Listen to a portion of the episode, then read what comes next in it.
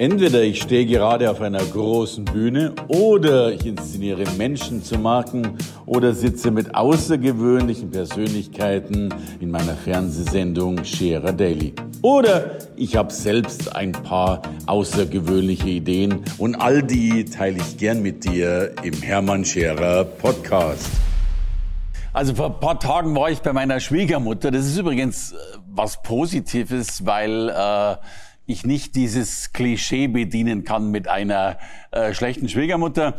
Aber ich war eben am Tisch gesessen, wir saßen so ein bisschen rum und hatten so einen ganzen Nachmittag und irgendwann habe ich dann auf dem Tisch diese Zeitschrift gesehen, die Freundin, die ich übrigens vom Titel her schon mal sensationell finde, denn wenn eine Zeitschrift eine Freundin ist, dann ist das ja logischerweise was Großartiges. Diese Freundin Ende Juli Ausgabe, also ganz aktuell, und dort gibt es die Rubrik auf Seite 12, zumindest in dieser Ausgabe, die Alltagsfragen. Mich hat das so ein bisschen daran erinnert. Ich weiß nicht, ob Dr. Sommer immer noch Dr. Sommer heißt, aber damals in der Bravo konnte man zumindest zu meiner Zeit, ich habe da nie Fragen gestellt, aber man konnte zumindest von anderen Fragen äh, dann eben die Antworten lesen. Äh, ja, Dr. Sommer rät oder das Team von Dr. Sommer. Und hier in den Alltagsfragen, da heißt es dann auch so schön, Sie haben eine Frage, dann schicken Sie eine E-Mail an post.freundin.de betreff Alltagsfragen. Und ähm, unterschrieben ist das Ganze mit, äh, es gibt Situationen, in denen wir nicht so genau wissen, wie sich richtig verhalten geht. Deshalb beantworten an dieser Stelle Experten knifflige Alltagsfragen. Und ich finde die Bezeichnung knifflige Alltagsfrage schon recht spannend. Und es sind insgesamt zwei Fragen auf dieser Zeitung äh, abgedruckt. Eine Frage lautet, auf die gehe ich nicht näher ein, aber dann habt ihr zumindest den Gesamtkontext. Wegen der Corona-Auflagen habe ich keine Lust aufs Schwimmbad. Ist das Baden im See eigentlich erlaubt? Fragezeichen. Und dann kommt die Antwort. By the way, ich weiß auch nicht, ob diese, ob diese Fragen wirklich jemals von einer echten Person gestellt wurden oder ob diese Fragen von dieser Redaktion, die übrigens äh, Lena Lackermeier äh, verantwortet, selbst gestellt wurden und dann, dann eben die entsprechenden Antworten dazu gegeben äh, wurden oder werden. Ich bin ja auch gar nicht sicher, was ich schlimmer finden würde, ob man sich so eine Frage, wie sie jetzt kommt, ausdenkt oder ob es Menschen gibt, die wirklich eine solche Frage an äh, post.freundin.de stellen. Und jetzt kommt die Frage, die, die mein Blut fast hat gefrieren lassen am Kaffeetisch meiner Schwiegermutter. Die Frage lautet, Achtung, ich zitiere, eine Freundin leiht sich Bücher von mir, gibt sie aber nicht zurück. Was kann ich tun, ohne sie zu verletzen? Fragezeichen. Das war die Frage. Also die Frage, eine Freundin leiht sich Bücher und sie gibt so nicht zurück. Was kann ich tun, ohne sie zu verletzen? Freunde, in, in, wel, in, in welchem Land sind wir angekommen? In welcher Kultur sind wir angekommen? In, in welcher Kommunikationsfähigkeit sind wir. Ich weiß gar nicht, was ich sagen würde, wenn, wenn mir jemand meine Bücher nicht zurückgibt. Also entweder wäre es mir egal und ich würde sie verschenken, würde sagen, anscheinend hast du nötig. Aber, aber wenn ich sie zurückhaben will, würde ich sagen, du, du hast noch ein Buch von mir, gib's mir zurück. Aus! Und wenn es sich immer noch kriegen würde, hätte ich noch eine ganze Menge von Steigerungsformen, wie man es zum Ausdruck bringen könnte dass man sein Buch verdammt nochmal zurückhaben will. Sind wir wirklich so weit, dass wir nicht mehr wissen, was man seiner Freundin sagen soll, wenn sie einem ein oder mehrere Bücher nicht zurückgibt? Soll ich vielleicht ein Volkshochschulkursseminar belegen? Oder eine mehrwöchige Weiterbildung? Oder vielleicht gleich ein Universitätsstudiengang, der da lautet, How to deal with your girlfriend, wenn sie keine Bücher zurückgibt?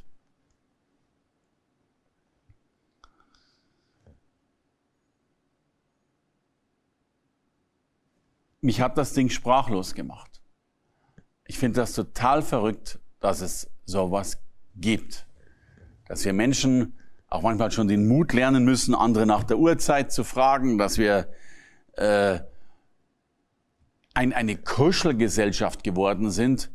Denn ich meine, wenn mir meine Freundin meine Bücher definitiv, wirklich und dauerhaft und wiederholt nicht zurückgibt, dann glaube ich, ist es dann auch, bitte, ich habe auch nicht vor, Menschen zu verletzen, aber wenn dann die Eskalationsstufe erreicht ist und ich meine Bücher zurückhaben will, dann kann man doch mal Klartext reden. Denn schließlich verletze ich ja nicht sie, sondern sie ja mich, indem sie mir mein Eigentum nicht zurückgibt. Was, by the way, da könnten wir schon über Gesetzeslage reden und über, über naja, Diebstahl wird es nicht sein. Aber darum geht's auch gar nicht ich, hab, äh, ich erlebe viel, dass wir Dinge lernen, die wir eigentlich wissen sollten. Und ähm, ich weiß gar nicht, einerseits halte ich so eine großartige Weiterentwicklung der Menschheit, dass wir so viele Dinge so intensiv betrachten. Und andererseits stelle ich mir die Frage, ob das wirklich immer richtig ist. Ich habe die Tage auch in der, in der Buchhandlung tatsächlich ein Buch gesehen, äh, wie Frauen stillen können. Und jetzt muss ich mich natürlich zurücknehmen. Ich habe natürlich noch nie gestillt und habe davon auch relativ wenig Ahnung, äh, auch wenn ich äh, selbst Vater von zwei sehr intensiv gestillten Kindern bin. Ähm, und vielleicht stehen in dem Buch auch wirklich ganz, ganz großartige Sachen drin, die man äh, tun kann, um richtig zu stillen. Und deswegen glaube ich, da wird schon was drin sein. Auf der anderen Seite denke ich mir, ist ja auch schon ein paar Jahre her, dass wir angefangen haben, unsere Kinder zu stillen, ein paar Generationen, ein paar, ja, paar viele Zehntausende Jahre. Wir sollten es eigentlich schon drauf haben. Naja, also, das war die Frage und nun will ich euch gern die Antwort vorlesen. Die Antwort kommt übrigens äh, von Barbara Danowski, eine Knicke-Trainerin, die auch unter barbaradanowski.de zu erreichen ist. Und ja, also die Frage lautete, eine Freundin leiht sich Bücher von mir, gibt sie aber nicht zurück. Was kann ich tun, ohne sie zu verletzen? Jetzt kommt die Antwort. Fragen Sie einfach, wie hat dir eigentlich mein Buch gefallen? Ich würde es gerne wiederhaben. Ihre Freundin meint es sicher nicht böse, sondern vergisst einfach die Bücher zurückzugeben. Okay, gekauft, bin ich dabei. Könnte man noch direkter machen, aber sie hat das ja sehr schön und sehr freundlich zum Ausdruck gebracht. Sie schreibt weiter, es ist Ihr Buch, Sie müssen sich natürlich nicht dafür entschuldigen, dass Sie es wiederhaben möchten. Sie können eine Begründung hinzufügen. Und die Begründungen sind, es ist mein Lieblingsbuch oder mir ist letztens so ein schöner Satz eingefallen, den wollte ich nochmal nachschlagen. Kurzer Break. Jetzt beginne ich natürlich unabhängig davon, dass ich, wie gesagt, den, den Grund einer solchen Fragestellung schon schlimm genug finde. Jetzt wird mir natürlich schon ein bisschen übel. Weil jetzt, ich verstehe das, was da gerade äh, gemacht werden sollte. Man will eine Begründung hinzufügen und so weiter. Aber wir beginnen jetzt ja schon zu lügen. Zumindest wenn diese Begründung nicht stimmt. Ja? Denn erstens, vielleicht ist es gar nicht das Lieblingsbuch. Ja?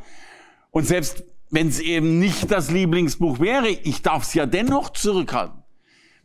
Jetzt, jetzt kommt es ja schon so vor nach dem Motto, jo, man darf die Bücher nur noch zurückfordern, wenn es die Lieblingsbücher sind. Aber die anderen, die darf man nicht zurückfordern. Oder mir ist letztens so ein schöner Satz eingefallen, den wollte ich nochmal nachschlagen. Ich meine, wenn es stimmt, wunderbar. Wenn ihr der Satz aber eh schon eingefallen ist, muss man es vielleicht auch gar nicht mehr nachschlagen. Aber gekauft, dass man sowas sagen kann.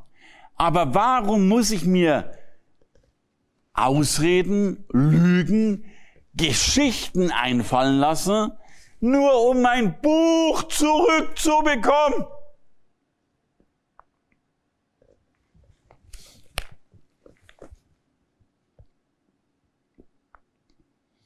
Es geht noch weiter mit der Antwort. Oder Sie kündigen scherzhaft Ihren Besuch an, um Ihr Buch wiederzusehen und abzuholen.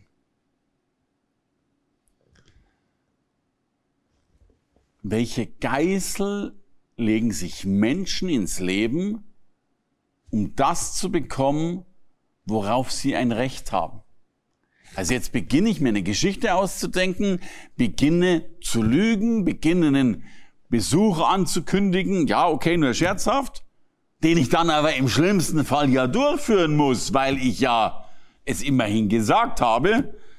Das heißt, ich muss jetzt noch irgendwo hinrennen, um eine Bringschuld mir abzuholen.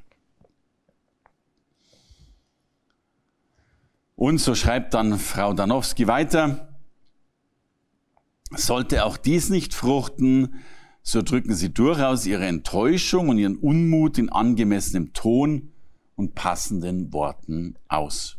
Ende der Antwort von Barbara Danowski. Liebe Frau Danowski, ich glaube, Sie haben das alles sehr richtig gemacht und ich will das, will gar nicht diese Arbeit, die das in einer sehr, sehr schönen äh, Mehrstufigkeit beschreibt, äh, hier vollkommen in Frage stellen. Aber ich will grundsätzlich in Frage stellen, warum wir uns so schwer tun, das zu sagen, was wir denken. Warum wir uns so schwer tun, Dinge zu verlangen, die wir einfach zu verlangen haben. Und wir bitte, wir dürfen nicht vergessen, wir bitten hier nicht um ein Gefallen. Wir bitten hier nicht darum, dass uns jemand Zeit schenkt, dass uns jemand Geld leiht oder Geld schenkt oder uns kostenlos berät. Wir bitten darum, dass wir das Recht, das uns zusteht, auch bekommen. Und ich mache mir Sorgen um die Menschen, wenn sie nicht in der Lage sind, das zu bekommen, was sie eigentlich bekommen wollen. Denn darüber sind wir uns doch wohl einig. Die Welt hat größere Probleme für uns parat, schwierigere Dinge, die wir lösen müssen, als die Frage nach unserem eigenen Buch. Und wenn wir Menschen in dieser Situation schon scheitern, dann habe ich Sorge, dass wir bei ganz, ganz großen Dingen scheitern. Wo führt die Welt hin, wenn wir noch nicht mal unser eigenes Buch zurückverlangen können? Ist das der Grund, warum wir streiten, warum wir Diskussionen führen, am Schluss zum Rechtsanwalt gehen oder vielleicht sogar noch Kriege führen? Also, liebe Freundin, wenn du eine gute Freundin bist, äh, helf den Menschen auch wirklich die Dinge zum Ausdruck zu bringen und das zu sagen, was wir wirklich sagen dürfen. Liebe Freunde, danke. Danke fürs Reinhören in den Podcast. Wenn du mehr von mir wissen willst, komm zu meiner Veranstaltung Hermann Scherer Live. Infos und Sonderkonditionen für dich als Podcast-Hörerin oder Hörer findest du unter www hermannscherer.com slash bonus. Bis bald im nächsten Podcast.